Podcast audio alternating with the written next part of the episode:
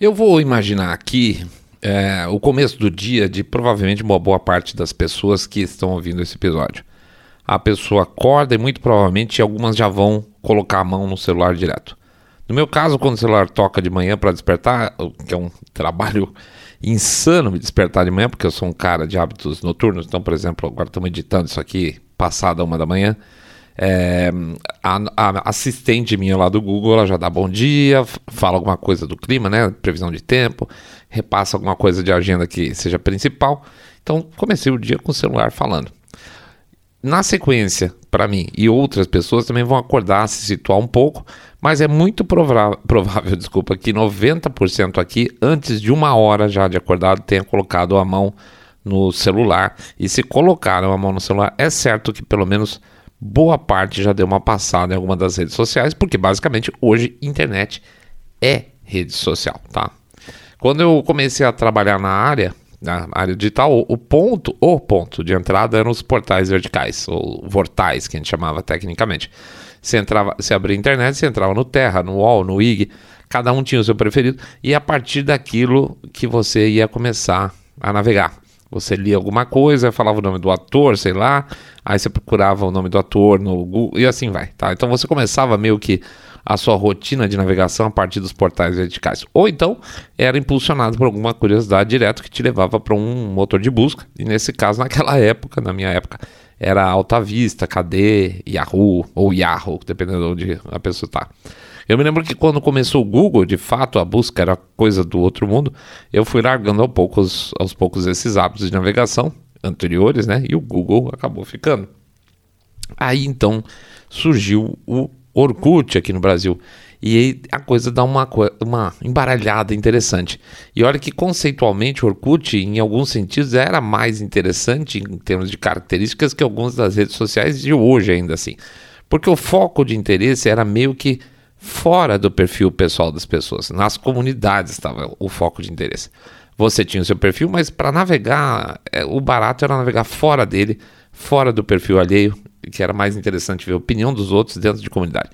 Mas mais cedo mais tarde entrou aí o Facebook, que já estava bem estabelecido lá fora, chegou, derrubou de vez o Orkut aqui no Brasil, né? E eis que então, aí sim, para mim a coisa desandou um pouco. E é sobre essa desandada que eu vou falar daqui a pouco, tá bom? Até já.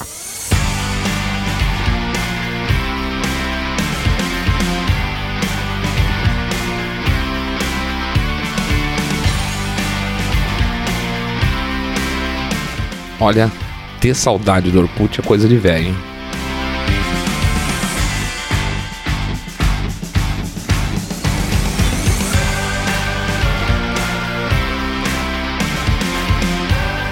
Saindo da bolha. Menos notícia, mais informação para você. Não se engane, eu não era super usuário de Orkut, não. Até porque na época do Orkut eu já estava já tava lá com meus quantos 30, lá vai fumaça ano, indo para os 40, então já naquela época eu estava trabalhando com marketing digital, então não era exatamente o usuário. Mas a virada comportamental que se deu a partir do momento em que as novas redes passaram é, a funcionar foi o fato de que as pessoas passaram a ser as celebridades e não os interesses das pessoas, como era o caso do Orkut ou do MySpace mesmo, que também acabou nessa época. Veja, é, é, esse foi o acerto de mão que as, essas redes atuais pegaram, tá? As pessoas são centro de atenção. Quando o interesse das pessoas é a estrela do negócio, ainda que você comece a criar o conceito de bolha, que já tinha, ainda assim as opiniões gravitavam em torno de ideias por mais que tudo isso fosse muito estúpido, né, as ideias, sei lá, uma comunidade no Orkut chamado Meu Tênis Tem Chulé, as ideias eram o centro das atenções. Quando o Facebook, principalmente, e mesmo o Twitter, colocaram as pessoas em destaque, ou seja, agora as pessoas têm interesses antes os interesses eram compartilhados por pessoas, o que ocorre é que nós passamos a ser pontos de emissão de opinião primários. O que está no meu perfil é a minha opinião. Logo, se você não concorda com a minha opinião, talvez você tenha motivos para desgostar de mim. Certo? Você está associando opinião à pessoa. E isso é um ponto importante que vale para tudo que a gente está falando para frente. Então, deixa. Ah, sim, deixa eu fazer uma coisa antes. Estão me lembrando aqui. A gente recebeu uma proposta, é um parênteses mesmo, tá? É, a gente recebeu uma proposta de talvez ter um, uma forma de patrocínio no meio do programa, que é de uma empresa de VPN, tá? Em função de tudo que está acontecendo por aí afora, eles estão localizando alguns, alguns canais que possam ser interessantes para anunciar o produto deles, que é uma VPN, é uma empresa lá de fora.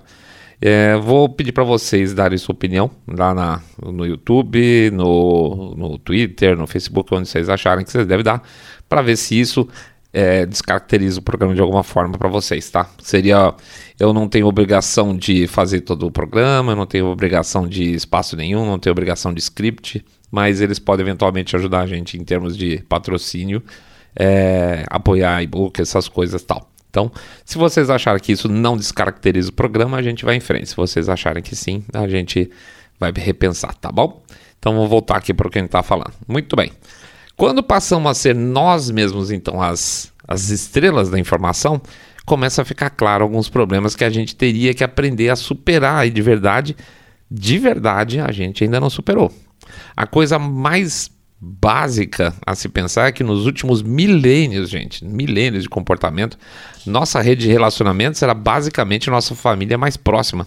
Os melhores amigos, sei lá, as pessoas do trabalho, pessoas de escola, acabou, era isso aí. E isso em fase, né? Porque você sai da escola, é uma fase que vai embora, aí passa a ser amigo de trabalho e assim por diante. Você troca de trabalho, troca de, de, de pessoas próximas. Para algumas pessoas, as mais, vamos dizer assim, populares, né? Pode colocar aí, teria a turma que ele tem também dos hobbies, vamos dizer assim, uh, clube, uh, pessoas que você te cercam na igreja. Uh, então são pequenos apêndices de relacionamento que a gente tinha. Mas basicamente era isso aí, acabou. É, a gente tinha, por exemplo, mais relacionamento quanto maior fossem as famílias. É, as, isso nas famílias que se mantêm com relacionamento, por exemplo. No meu caso, a maior parte da minha família é no interior de São Paulo. Então eu tenho pouquíssimo relacionamento familiar. Meu núcleo de relacionamento teórico antigo era em casa, né? Os, os, os, próximos ali, minha avó. Outros têm mais contato com tio, com primo, com agregados, etc. Faz aquelas festas de Natal grande, tem gente que gosta, tem gente que acha um saco, mas isso não era o meu caso. Mas é isso aí, é o núcleo que a gente tinha. Então o que a gente ouvia de opinião, de coisas, etc., era, era dessa turma mais ou menos sempre. De repente, né, e isso também não é o meu caso, porque eu sou um cara bem restrito de rede, apesar de trabalhar com ela, e eu acho que talvez até por trabalhar com elas, é, eu, por exemplo, nunca tive é, mais de, aspas, sei lá, 300 amigos no Facebook. Eu não uso Instagram, eu não tenho conta pessoal no, no Twitter, certo? Mas quando o Facebook abriu, eu fiquei todo empolgado, porque eu ia poder reencontrar meus amigos de escola, porque eram pessoas que eu tinha perdido contato né? Mó legal.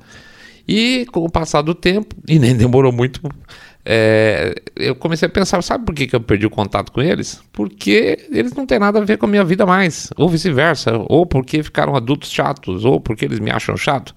Que porcaria, por que, que eu chamei esse monte de gente de volta para minha vida, gente do meu passado, né?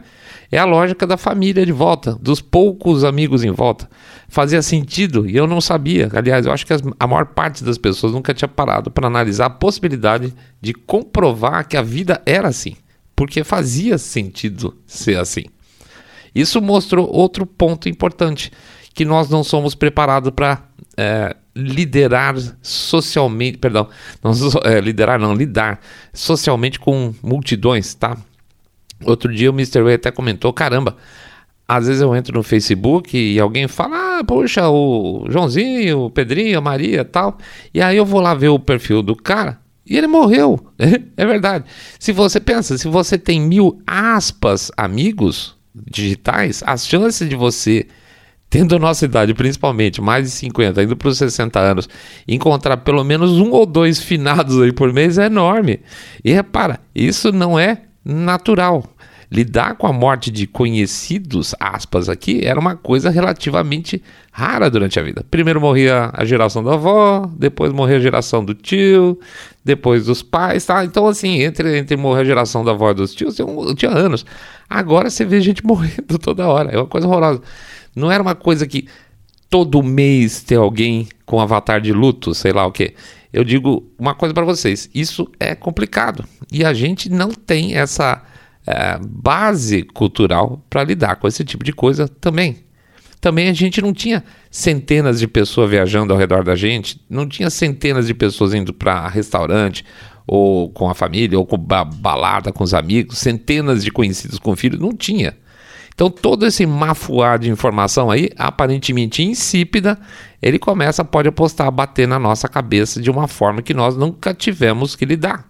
Agora nós temos centenas de conhecidos que detestam nossas opiniões políticas e são aspas conhecidos. Não são, mas são, tá? Lembre-se, nos tempos de relacionamentos familiares ampliados e olhe lá, as coisas eram muito mais homogêneas.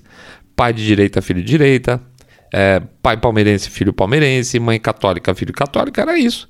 Agora o cara tá lá, do outro lado da tela, e talvez tenha mais contato com você indireto, contato, eu tô botando entre aspas aqui também, do que você tem com seus primos sanguíneos, né? E, e o cara tem ideias completamente diferentes das suas e ainda te chama de babaca e, e fica por isso mesmo. E é claro que você, a partir disso, vai detestar ele. E por incrível que pareça, algo que nós fazíamos na época analógica e não se faz mais tanto assim, é que se o cara que você conheceu era um idiota, você tratava de nunca mais encontrar com ele, né? Faz sentido.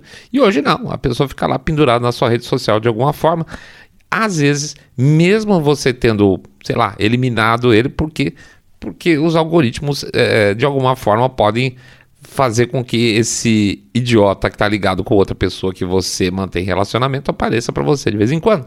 E quando ele fala para uma quarta pessoa que acha que todo, sei lá, bolsominion é idiota mesmo, ele nem sabendo se o que é um bolsominion, ele está te ofendendo mesmo você não sendo bolsominion, mesmo você não fazendo parte da conversa, o que faz com que essas trocas de pseudo informações passem a ter como base só exclusivamente juízos de valor. E aí, amigucho, já era. Aí, vão lembrar, nós somos seres humanos. E a tendência do ser humano é não gostar muito daqueles que são diferentes de nós. É uma tendência a fazer o quê? Não tem juízo de valor aqui. Não estou falando que as pessoas são ruins diferentes da gente. A gente só não se identifica. É comportamental. Eis que então todas aquelas opiniões que ficavam retidas dentro de círculos restritos passaram a circular abertamente no campo social digital, e com isso você passa a ter uma percepção de que tem muito mais cretino no mundo do que você imaginava. E o ponto é que, em parte, isso é verdade. Sim, porque tem gente estúpida no mundo em quantidades. Só que você não tinha contato com eles. Segundo, tem muita gente que pensa diferente de você, não obrigatoriamente estúpida, mas que assumiu um discurso digital cheio de juízo de valor. E isso enche o saco. E isso gera atrito. Soma isso com a questão de semi-anonimato. Eu digo semi, porque a pessoa pode até colocar o nome dela lá no perfil, como é o caso do Facebook. Mas se ela te chamar de imbecil, se ela te chamar de imbecil, isso não vai ter nenhuma consequência. Você não vai lá e quebra a cara dela. Por esses dias, por exemplo, teve uma postagem que a gente colocou no Twitter de um moleque lá que estava pregando a, a eliminação dos apoiadores Bolsonaro. Não sei quem segue a gente no, no Twitter, certamente vai lembrar. Isso uh, era o que? Um moleque boçal, tá? e, e, qualquer um pode falar esse tipo de coisa no Twitter sem medo de represália, pregar violência, pegar morte de pessoa, né? E ele só faz isso por quê? Porque ele está escondido atrás do computador numa, num semi-anonimato, mesmo que ele coloque o nome dele. Pergunta se ele faria isso na rua, gritando em cima do caixote. Não faria, claro.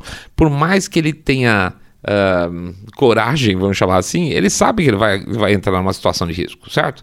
E ainda assim, mesmo que ele tenha sido descoberto, o perfil dele, que eu, eu até não botei o nome do perfil, mas ele foi descoberto, ele acabou fechando esse perfil. Mas tudo bem, porque teoricamente não é perigoso. Fechar o perfil é desaparecer. O risco que se corre é mínimo certo? É, é realmente pequeno.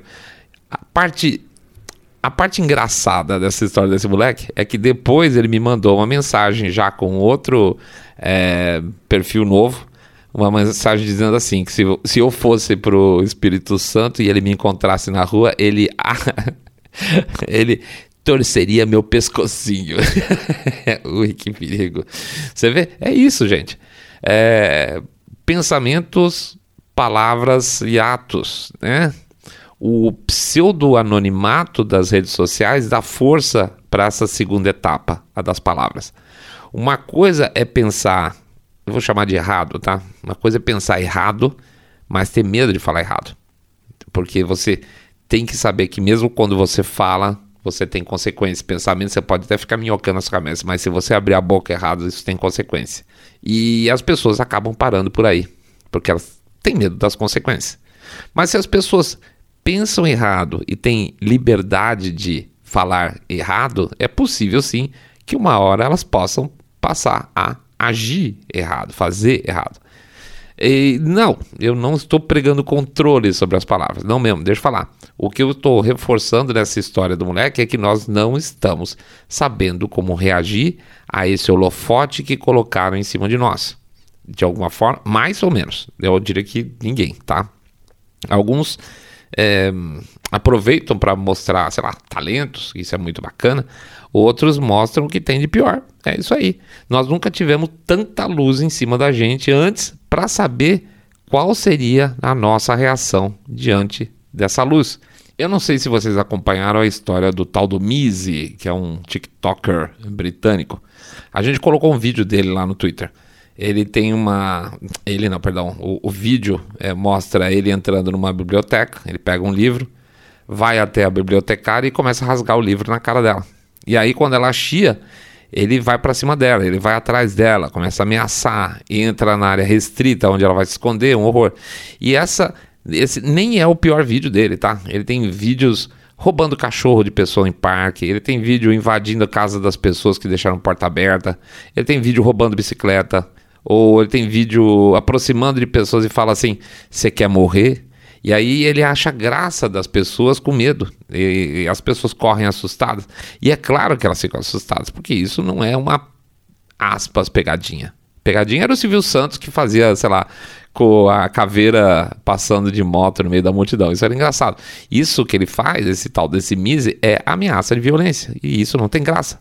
Só mostra, na verdade, que ele não só é capaz de intimidar pessoas, como achar isso divertido. E isso fala muito do caráter do rapaz.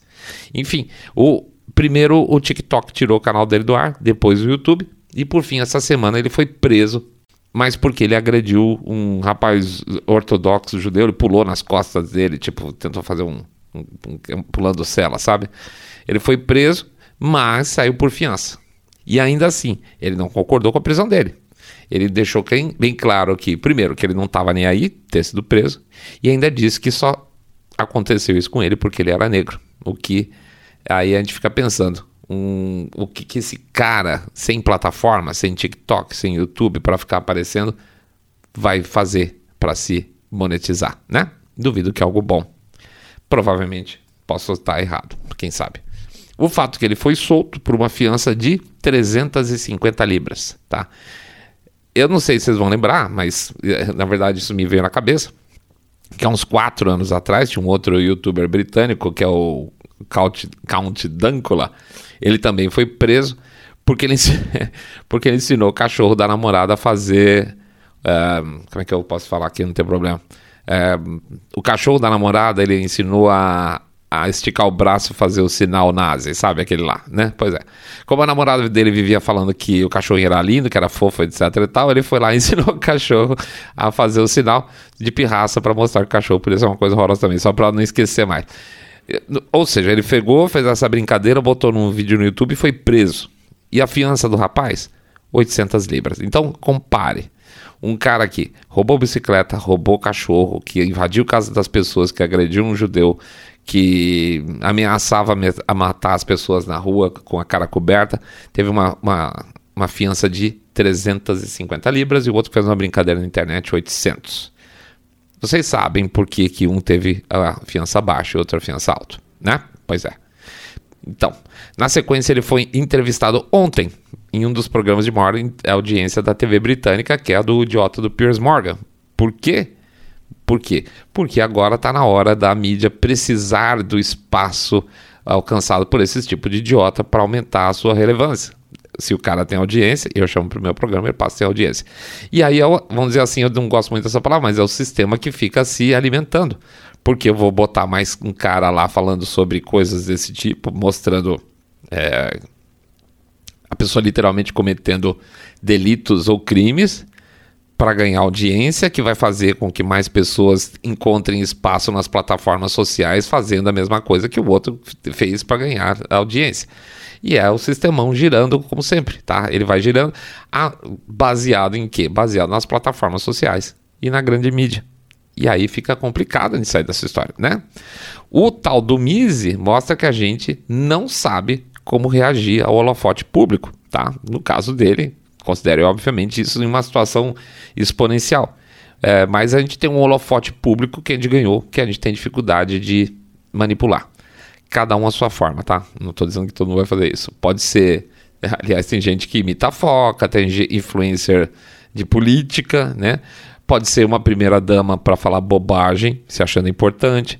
Depende do tamanho do ego e da falta do senso de ridículo das pessoas, ou de coisas piores, como a vontade de ter poder ou de dominar uma população. Você pode ter um deputado federal especializado só em fake news, né? Pois é. As redes sociais foram um veículo que geraram muito provavelmente a maior divisão histórica da nossa sociedade. A gente ainda está no meio do período, então é difícil você fazer um, algum tipo de diagnóstico quando você está no meio do período histórico. Mas é bem provável que no futuro a coisa seja vista assim. E a gente não pode se esquecer que a, dividir é tarefa típica das elites econômicas e políticas para ganhar poder. Portanto, cada vez que a gente cai nessa, entra nessa armadilha, mais combustível dá para quem quer fazer a gente de boba. Eu nem critico, porque eu caio direto nessa armadilha também o tempo todo. Mas não é à toa que lá nos perfis sociais a gente muito. Aí eu tô falando em termos de sair da bolha, tá? Nos perfis sociais do sair da bolha, a gente muito raramente esculhamba quem critica a gente. Porque o mundo real não é assim. No mundo real, se você esculhamba, você corre risco de tomar uma bolacha na cara. Além de ser óbvio falta de educação. A gente tem que trazer tudo quanto é de valor positivo para o mundo digital e não o contrário. Trazer o mundo, essa falta completa de valores do mundo digital para o mundo real, que é o que está acontecendo. Então, a nossa obrigação, nossa aqui e de todo mundo que se possível, é reensinar as pessoas. Olha, outro dia a gente estava comentando aqui sobre aspectos geracionais e como, por exemplo, as gerações Y, os millennials, né, e os Z são criticados. Ah, são fracos, etc e tal. Sabe qual é a conclusão, pelo menos parcial, que a gente chegou? Que muito provavelmente a grande culpada de tudo isso seja exatamente a nossa geração. Pois é, fomos nós que não soubemos transmitir nossos valores para os mais jovens e que agora, diante desse mundo aí, eles estão sem saber exatamente como reagir diante da vida real. Eles estão destruindo instituições, destruindo valores básicos como vida, honestidade, cavalheirismo, feminilidade, estética. Se estão construindo um novo tempo, ainda que influenciados, quero deixar bem claro, influenciados sim, quer dizer que o nosso exemplo não foi o suficiente. Então, eu acho que talvez o caminho seja dar mais exemplo, né? Insistir no erro, tentar repetir a linguagem para disputar espaço, talvez não vai ajudar muito não. Se você acha que a sua postura na vida real é aquela esperada de uma sociedade civilizada, leva ela para o digital. Talvez ela não seja mais divertida, talvez não dê tanto like, não dê tanto clique quanto o Mise tenha, como o vídeo da cantora lá que faz questão de fazer boquete em público, mas pode postar na hora H, na hora, no momento que a coisa apertar. É a sua, são os seus valores, é a sua figura. E as coisas vão apertar mais ainda, viu, gente? Mas voltando, é, são os seus valores, são os seus exemplos que vão acabar valendo. Não da cantora boqueteira ou do rapaz que pula nas costas de judeu ortodoxo. Isso é o que sustenta a sociedade de verdade. Enquanto isso que está acontecendo hoje se mantém, a sociedade cai porque ela não tem estrutura, ela fica flácida na, na, na base. Nós temos que recuperar essa estrutura. Somos nós, não tem jeito, né? Nós somos nós mesmo. Mas nota o seguinte: a contrapartida de todo esse lixo é que nós nunca tivemos tanta informação vindo de fora das áreas aí de radar. É isso que permitiu a gente questionar no período pandêmico, questionar as, as eleições lá fora, questionar várias coisas que estão acontecendo por aí, perceber as movimentações globalistas, etc. Isso só está acontecendo porque nós temos informação como nós nunca tivemos, descentralizada. Né? Antigamente a gente tinha que ler o jornalzão e acreditar mais ou menos que talvez fosse verdade aquilo lá. Não é mais assim? Ótimo. O preço que a gente paga por isso é tudo que aconteceu antes, né? É que a gente falou antes nesse episódio, né? É isso tudo. Então, assim, abrir mão dessa informação descentralizada não dá. O efeito dessa informação centralizada nós já conhecemos. Então, o que a gente tem que fazer é usar a informação descentralizada e começar a reconstruir essa porcaria toda, tá? Então, gente, vamos corrigir essa porcaria um front por vez. É um trabalhão, mas não tem o que fazer, tá bom? Vamos lá, vamos fazer o nosso Jabacito Expresso, pedindo para vocês entrarem no site www.saindabolha.com.br e clicar no botão Follow this podcast. É só follow agora, acho que o botão. O que mais? A gente pede para entrar também, sei lá, acompanhar a gente nas outras plataformas é, de podcast, como Spotify, Podcast Addict, Google Podcast, Apple Podcasts. Pede para entrar no YouTube, dar um likezinho, comentário, inclusive comentar aquele negócio que eu pedi lá atrás a respeito de patrocínio. É, comenta, dá um joinha se gostou do episódio, faz o mesmo no Rumble, por favor. É, dá um share do episódio na medida do possível e fazer o famoso boca a boca sarado quando vocês contam que vocês estão acompanhando um podcast cabeça de direita limpinho, supimpa que detesta, abomina o politicamente correto, que é parte dessa história que nós estamos conversando hoje, tá? Que mais? A gente pede para vocês considerarem de coração aí um Pix. É o famoso Pix que ajuda a nossa maquininha a pedalar.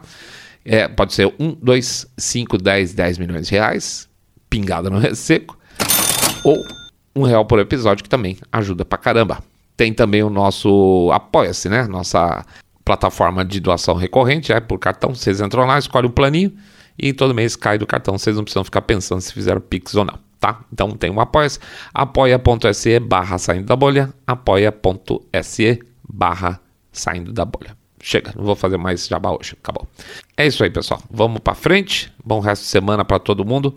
Muita paz, muita paciência, muita sabedoria. Conecte-se com o que é de cima e não o que é de baixo, tá bom? Grande abraço. Fiquem todos muito, muito, mas super, super bem.